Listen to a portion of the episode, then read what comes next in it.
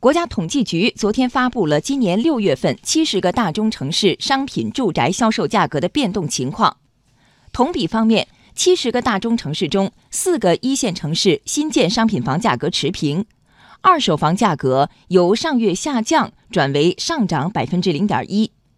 环比方面，一线城市新建商品房价格涨幅比上月扩大零点三个百分点，其中北京和上海价格持平。广州和深圳价格分别上涨百分之一点九和百分之零点三，二手房价格与上月持平。三十一个二线城市新建商品房和二手房价格同比分别上涨百分之六点三和百分之四点六，涨幅比上月扩大；环比则分别上涨百分之一点二和百分之零点七。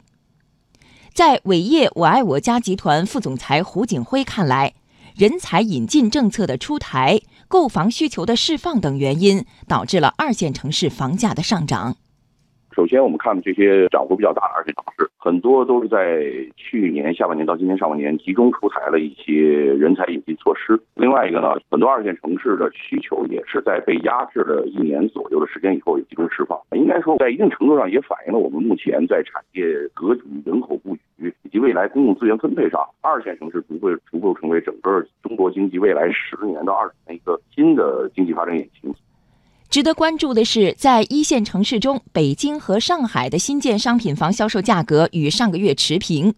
胡景辉分析，一线城市的调控政策对于二线城市来说，可以起到示范作用。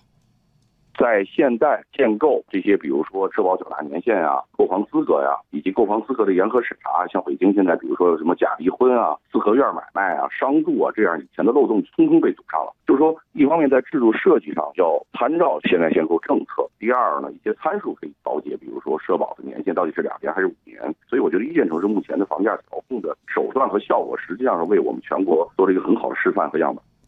国家统计局新闻发言人毛盛勇说：“房价总体平稳，但是仍然存在结构性矛盾，要不断促进长效机制的建设。下一步方面要进一步的加强和完善宏观调控，同时要从供给侧进一步的发力，包括加快推进房地产税的这种相关的这些政策举措的这种推进，包括我们实现这种多主体供给、多渠道保障啊。”加快推进租售同权等一些配套政策的落实，促进这个长效机制的建设。